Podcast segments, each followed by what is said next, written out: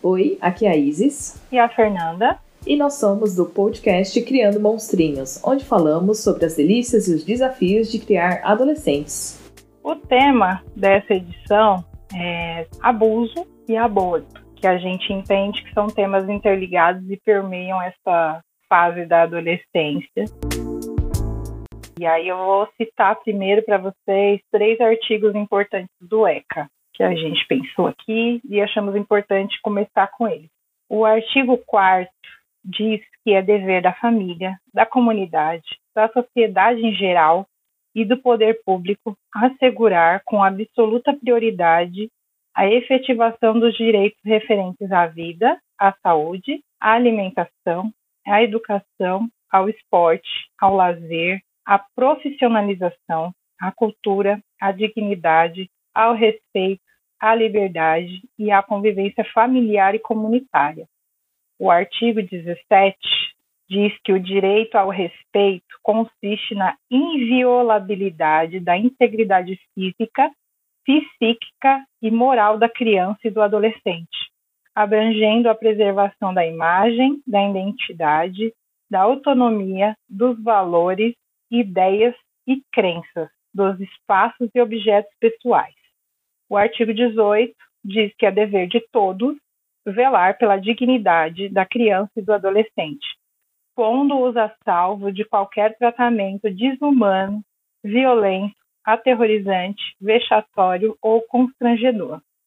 E pensando nesses artigos, tudo que a gente vai falar hoje é pensando no que o Estado e nós, como comunidade, temos que fazer para as crianças e adolescentes, e a gente tem falhado bastante aí ao longo da humanidade. É um assunto muito delicado. Nossa parte é tentar mostrar com leveza e fazer algumas reflexões sobre tudo isso. A começar por nossas experiências e impressões, né? A gente teve alguns casos aí que rondaram o Brasil nessas últimas semanas, mas a gente não vai dar foco nele nessa questão, a gente vai falar num geral. Bom, como experiências e impressões, né? Eu já passei por abusos psicológicos, não vou entrar em detalhes do que, para não ter o lance de gastilho para ninguém, mas não foi na minha adolescência, foi no final dela, então eu já tava, estava um pouco mais ciente do que estava acontecendo, mas eu me permiti continuar na, naquela situação. Então, depois de um tempo, consegui me desvencilhar, né, desses abusos. Era uma pessoa próxima que eu vivi muito tempo perto junto. Questão de aborto, já tive colegas colegas conhecidos que fizeram, já vi essas experiências bem de perto também, mas é algo que a comunidade, né, no geral, não fala, mas a gente sabe quem fez ou quem é próximo que esconde essas situações, né, porque é algo que a gente não fala publicamente. E aí, Fernanda,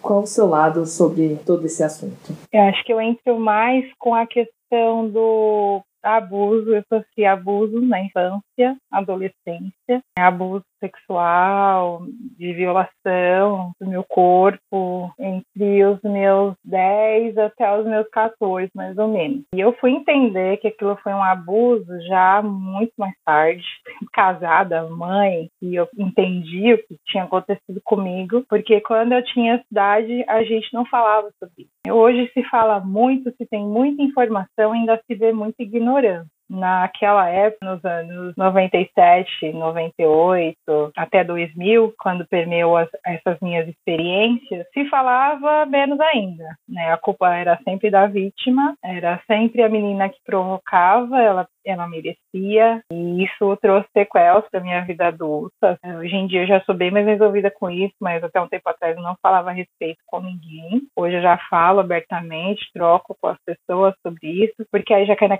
na questão que eu acho muito importante a gente falar sobre isso. Sim. Porque se a gente não fala, a gente naturaliza, a gente silencia as vítimas. De uns três, quatro anos para cá, eu tenho me sentido mais confortável em falar. A terapia ajudou muito, claro. Conseguir externar e entender a importância importância de falar a respeito disso tudo. Uhum. Eu acho que no primeiro, acho que as impressões sem causar gatilhos, acho que é aqui que eu tenho que parar, porque senão aí você tem que entrar em coisas muito mais íntimas. E na questão do aborto, eu sofri um aborto espontâneo no final da minha adolescência. Eu vou me resumir só a isso, a minha experiência com o aborto, também não vou falar, porque eu sei que é traumático para muita gente, se a gente for detalhar tratamentos, é, porque assim, a rede pública ela não está preparada, eu acho que na verdade nem é particular, com experiências recentes que eu tive em pronto-socorro e vi mulheres sendo atendidas por questões de aborto, eu acho que a gente ainda não tem tato para isso, infelizmente, porque o aborto espontâneo ele acontece, gente. Quando a gente cai num pronto-socorro, a gente é muito marginalizado, que a sociedade acha que você provocou e tal, e independente do que seja, é uma questão de saúde pública, e eu acho que sim, também é outro assunto que a gente precisa falar, né? Aí a gente já cai na questão da importância do diálogo. A gente resolveu trazer esse assunto porque é algo que a gente intensifica em casa, nos cuidados com os filhos da gente. Tenho muito essa questão de falar pro Arthur, permissão, entender que ele só toca numa mulher se ela permitir, é algo que a gente constrói ao longo da vida e a gente vem conversando desde que ele era muito pequeno, fui ensinando a questão de o que ele deve permitir no corpo dele ou não. E eu acho que é importante, muito importante a gente ter referências tanto para menino quanto para menina. Menino sofre abuso, menos, mas sofre. A gente fala menos, mas acontece. É uma coisa latente, extremamente real e a gente precisa falar sobre isso também. Com certeza. A gente, antes de gravar o podcast, fez um debate, né, sobre esse episódio e eu percebi que eu não falo muito sobre esse tipo de coisa com a Vivi. Porém, ela acompanha muitos influencers que falam desses assuntos. Depois eu fiquei pensando que eu devia falar mais sobre é, meu corpo e minhas regras, sobre a importância de falar não. É um assunto que eu tenho que aprofundar mais aos poucos, né? Porque ela ainda não se relaciona com ninguém, não tem esse contato, né? Eu acho que é importante por eu não ter tido experiências ruins, vamos dizer assim, é, eu acabei achando que eu não deveria falar tão abertamente, mas eu acho que eu devo falar mais vezes, né, sobre isso, trazer em, em pauta. E aos poucos, né, gente? Cada idade você consegue falar de modo que eles entendam, né? Eu acho que também tem aquela questão, né? Você vai tocar no assunto até que ponto? Se você está limitado ao conhecimento ou ao contato que eles já tiveram com isso. Porque senão você traumatiza. Eu não quero nem traumatizar o Arthur para quando ele tiver as relações dele, para que ele vá muito armado, muito fechado, mas eu também quero que ele, que ele entenda esse cuidado que ele deve ter com as mulheres. Talvez por ter passado por situações horríveis antes de encontrar ele, então eu tenho essa preocupação. Eu acho que a gente vai conversando de acordo com um assunto surgindo pra gente. Eu acho que fica muito mais fácil quando ele surge, a gente abordar do que a gente simplesmente acordar um dia e falar, oh, vou falar desse assunto, né? Não dá, tem que ser mais orgânico. Por isso que é importante importância de dialogar desde sempre, mostrar conteúdos que mostram esse tipo de coisa. Não precisa ser um influencer, que nem eu comentei, né, que a Vivi assiste, mas pode ser uma série, pode ser um filme, discutir as coisas que acontecem nos filmes, né? Que nem a Vivi já tem a noção do que é, por exemplo, um boy lixo.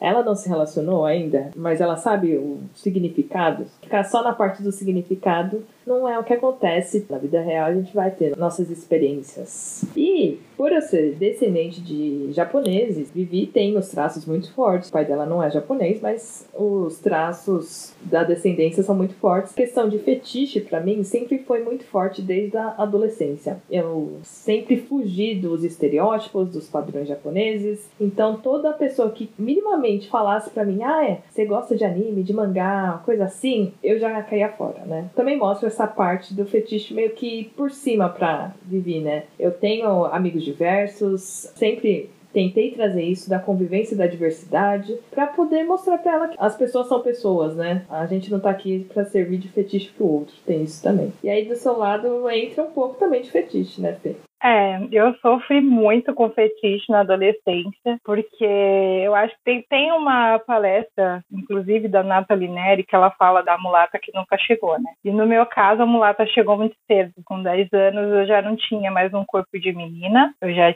tinha os seios bem formados, já tinha um corpinho violão, já rolava algumas coisas na rua, era muito complicado. Mas aí eu lembro que uma coisa que eu ouvia muito na infância, infância, que era que quando um homem falasse para mim que eu era bonita, assim, eu tinha que agradecer, porque significava que as pessoas iam me querer, que eu era uma, mulher bonita. E eu tinha 10 anos, cara.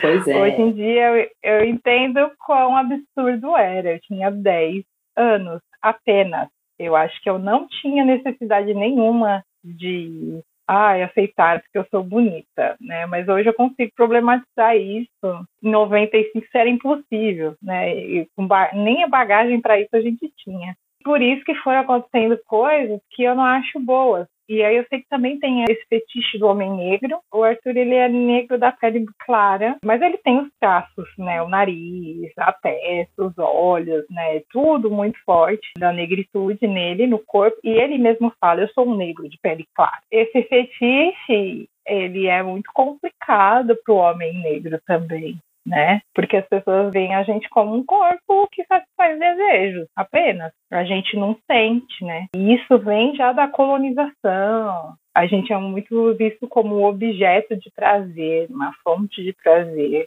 E nem todo homem negro é uma fonte inesgotável de prazer, nem toda mulher negra, porque, meu, somos pessoas, somos plurais, somos diversos. Isso é muito importante de ser levado em consideração até pela questão do colorismo. A gente é muito diferente em muitas questões. Eu acho que isso também acontece com os asiáticos, né? Eles são diferentes, são de lugares diferentes. As pessoas querem colocar todo mundo numa caixinha só, que a gente é tudo igual. Eu lembro que tinha uma pessoa que falava para mim que uma vez queria muito transar com uma mulher negra, que disse que mulher negra é inesquecível. Eu falei, cara, que babaca.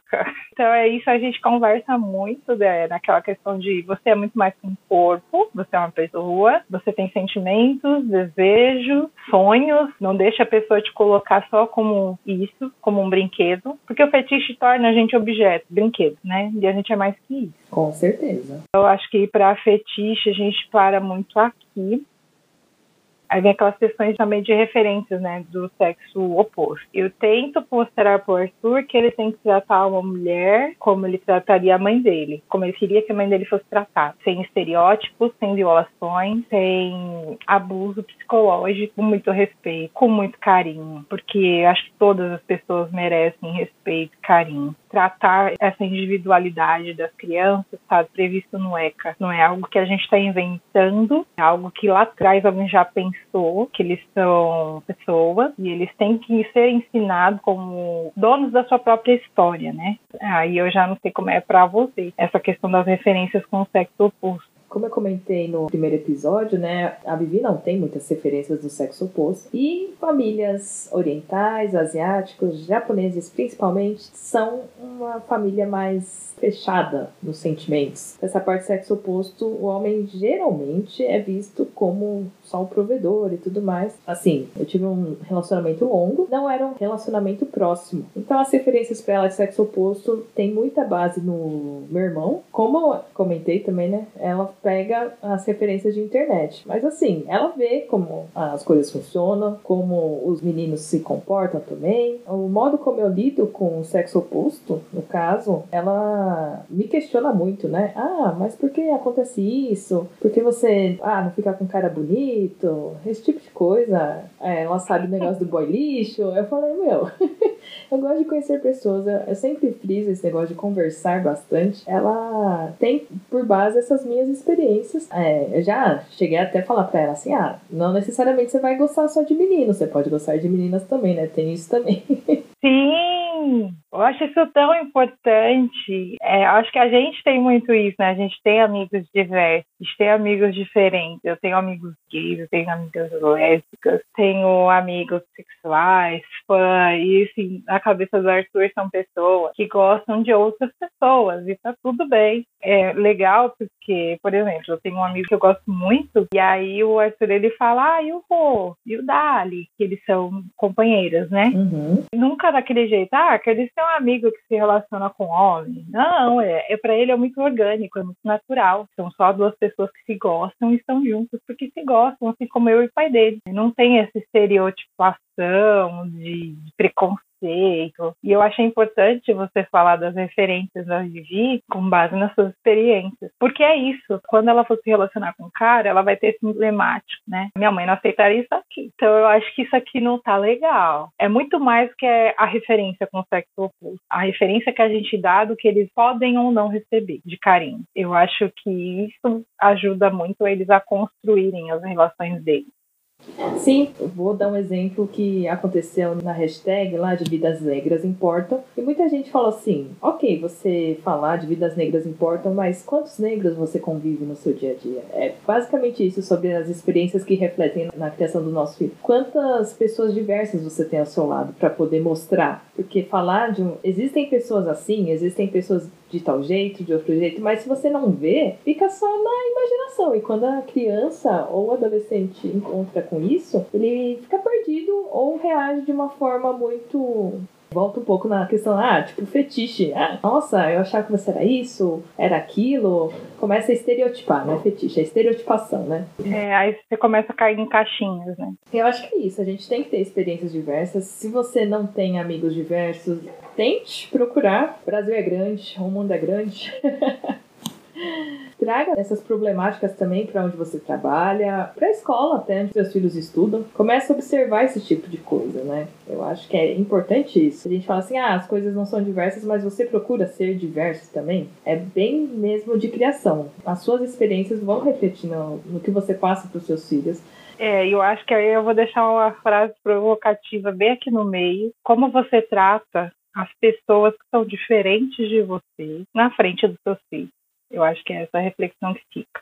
Como é que você trata uma pessoa que é homossexual, uma pessoa que é travesti, que é transexual? Como é que você trata essas pessoas que são diferentes de você? Porque é isso que seus filhos vão aprender. O que você faz, não o que você fala. Isso é muito importante. E agora a gente muda um pouco para a questão de como as nossas experiências vão refletindo na criação dos filhos da gente a questão do abuso refletiu muito clara na criação com o Arthur. Eu ensinei ele desde muito cedo e quem podia tocá-lo era eu, pai e ele, quando ele era muito pequenininho, falava só a gente tem autorização para tocar. Eu ensinei ele a lavar as partes íntimas dele bem piquititi, com um aninho e pouco.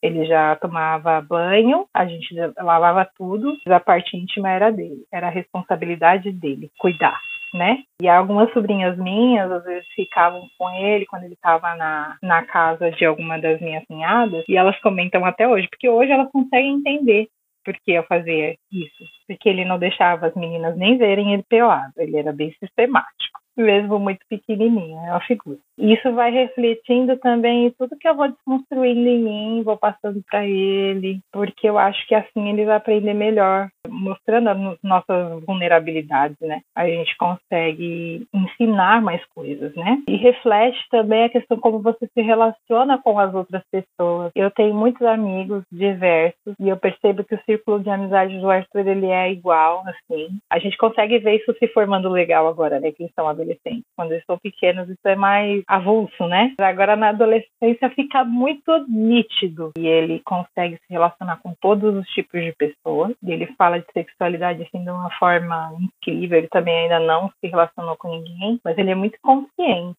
disso, do porquê que ele não se relaciona ainda. E aí? Baseado nas minhas experiências, né? Bom, a gente fala também que aqui é a nossa segunda terapia. Eu tive muitos anos de terapia para poder refletir sobre foram esses abusos psicológicos que eu sofri.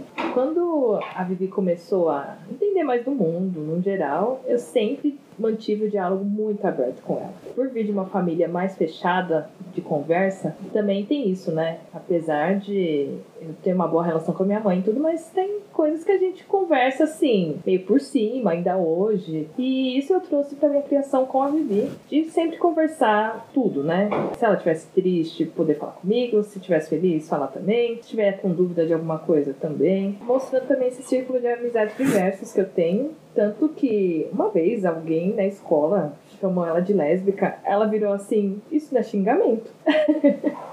Maravilhosa. Ela falou assim: Mãe, não sei quem. Tipo, xingou, entre aspas, né? De lésbica. Ela falou assim: Tá. E o que, que isso tem a ver, né? Com a sua vida. Sempre também mostrei o negócio de: Ah, brinquedo de menino, brinquedo de menina. Quando ela era mais novinha, ela ia de transporte escolar pra escola. E uma vez ela meio que fez uma palestra, eu falo, dentro do. Dentro do transporte escolar, que um menininho menor que ela falou assim que eu não lembro qual que era a boneca, era coisa de menina. Aí ela falou assim: não, isso daí é só um brinquedo. não precisa falar que isso é coisa de menina ou não, que isso que é aquilo. Ele falou um monte pro menino, aí o menino ficou meio, tipo, parou, ficou olhando, né? E não falou mais nada. O que, que eu faço agora? É. Relembrando também outra coisa, né? Que uma vez eu falei que ela podia pintar as pessoas de qualquer cor, né? Tanto de cabelo quanto de pele, porque tem pessoas diversas. Só que ela pintou uma pessoa de azul. Arrasou. É o Sully, monstro do S.A. Aí eu olhei e falei assim, ok, né? Eu não vou criticar, porque pode pintar do jeito que você quiser, porque as pessoas são diversas. Aí quando eu fui ver, a pessoa tava azul, claro. Eu olhei e falei, ah, ok.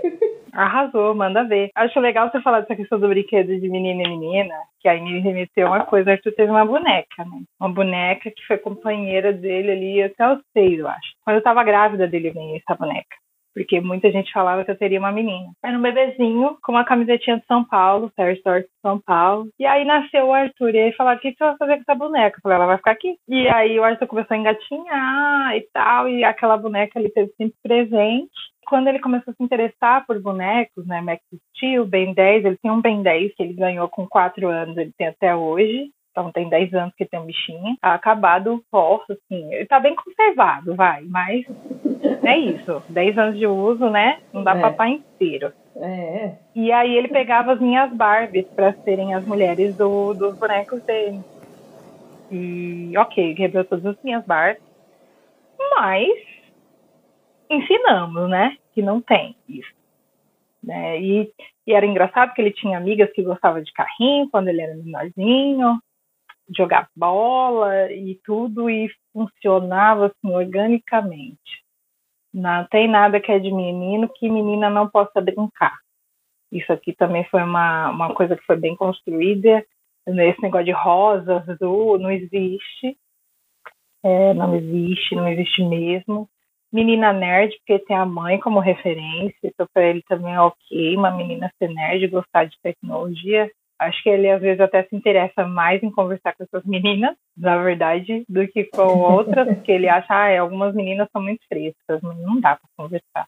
E eu falo, não é que é fresca, filha, a criação, elas são diferentes, pensam diferentes, então tá tudo bem também. Às vezes tem coisas nela que você pode descobrir que são incríveis. Inclusive teve uma experiência recente também que ele falou, ah, não, realmente ela é uma pessoa muito inteligente. Isso, não estereotipar cuidar para não estereotipar. E aí a gente falou tudo isso para chegar num ponto que vai amarrar lá com o que a gente começou lá dos artigos do ECA, que é filhos de amigos com traumas, amigos dos filhos que têm traumas. A gente acha importante conversar tudo isso de coisas que a gente viveu, porque nos nossos círculos tem crianças que foram abusadas. Isso reflete, né, no comportamento delas, na convivência, uma pessoas. Eu acho interessante a gente falar um pouquinho sobre isso também. Tem um caso, né? Eu vou contar um caso que, assim, eu conheci a criança, né? Mas ela não é do meu ciclo. Amiga de uma amiga, né? É o básico. e aí a menina, ela sofreu abuso de um homem mais velho, acho que de um avô, uma coisa assim, que tocaram nela. E aí, quando ela ia nessa casa da minha amiga, essa minha amiga mora com os pais, o pai ia brincar, né? O avô, no caso, seria o tio avô, né? Ia brincar com ela, chamar pra comer, alguma coisa assim, e a menina recusava, não olhava para ele ficava com cara de brava. Aí você fica pensando, nossa, mas a pessoa é tão educada, que isso, que aquilo, por que, que ela reage assim? Porque vem desse trauma e às vezes você não sabe o porquê. Tem muitos pais que fazem isso, forçam você a dar um beijo num tio, dar um abraço, cumprimentar, e é bom observar esse tipo de coisa porque as crianças podem ter esse tipo de trauma e você não sabe. E agora relembrei outro caso, né? A Vivi estudou com uma menina que ela foi adotada e também tinha casos de violência doméstica. E a menina trazia muitas coisas assim que ela achava normal, de bater, brincadeiras de mão assim. Entendi. E não é bem assim que funciona, né? É muito complicado, porque a gente vai tirando a autonomia da criança sobre o corpo dela quando a gente força. Sim. Muito importante falar sobre isso. Se a criança não quer beijar, não quer abraçar, ok, respeite, não force. Isso é muito importante. Eu tive um caso quando o Arthur era pequeno, que ele tinha muito esse lance. E eu falava, gente, ele não quer, ele não quer e eu não vou forçar. Porque eu acho importante que ele tenha autonomia sobre o corpo dele, sobre as pessoas que ele quer e que ele não quer que toquem o corpo dele. rolaram questões, obviamente, né? Porque nem todo mundo aceita, entende. E há 10 anos atrás era um pouco mais complicado. E aí, falando em filhos de amigos com traumas, eu tenho caso também de crianças que foram abusados, filhos de amigos. Tem essa questão de se relacionar com adultos. Elas são crianças já traumatizadas, que já passaram por violência, por pessoas que deveriam cuidar delas. E eu vou lembrar assim no caso que eu tenho um filho de um amigo que foi abusado pelo avô. E ele é uma criança doce, gentil, extremamente resistente com homens que não sejam o pai dele. Porque é importante a gente falar que também meninos sofrem abuso, meninos também têm trauma. E eu acho que a gente precisa parar de falhar com os nossos jovens, enquanto sociedade, conversar sobre isso com os nossos amigos, desconstruir um pouco disso nas nossas rodas de conversa, porque essas crianças elas crescem traumatizadas, elas vão ser adultos com problemas psicológicos que não há como você apagar coisas que você vive, elas vão estar com você para o resto da vida. Não tem o que fazer diante de todos esses casos que têm acontecido recente, a gente precisa começar a refletir, pegar a UECA, principalmente aquele artigo 18, e a gente tem que velar pela dignidade dessas crianças e desses adolescentes,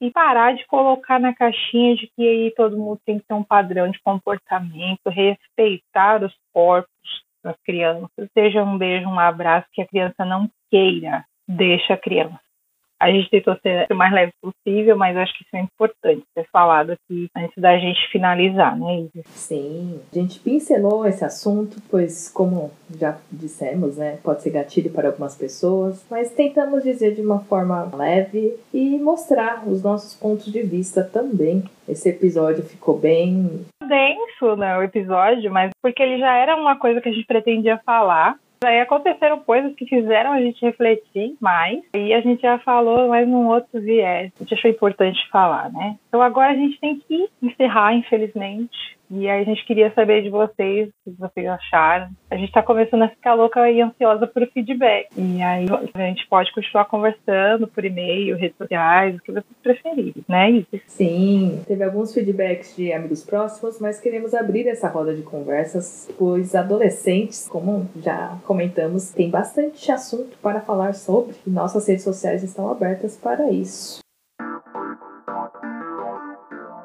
Antes de finalizar o podcast, vamos ao nosso monstruário. E aí, Fernanda, qual é essa indicação monstra de hoje? A minha indicação monstra de hoje não tem a ver com o tema, mas vai ter a ver com o meu usuário nas redes sociais. É o Quilombo Literário, e é da Luciana Bento. Tive o prazer de conhecer a Luciana um pouquinho mais de perto e eu já admiro o trabalho dela há um bom tempo. Eu acho ela maravilhosa e ela vai mostrar pra gente literatura com protagonismo negro, feminismo e diversidade, que é tudo que eu gosto de falar e de saber mais. Então, eu indico para vocês no Instagram dela, é Quilombo Literário. Procurem, porque vale muito a pena conferir o conteúdo da Luciana. E você? A minha indicação monstra de hoje vai ser o podcast Amores Plurais. Ele tem falado sobre não monogamia, apresentado pela Marcela Aroeira. Ela é psicóloga e psicoterapeuta e ela mora lá em Lisboa, Portugal, mas ela é brasileira, eu acho.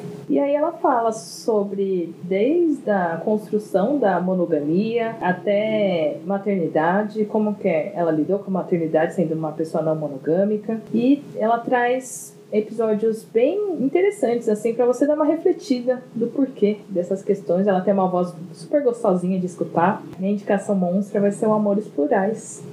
Foi uma indicação da Fernanda para mim.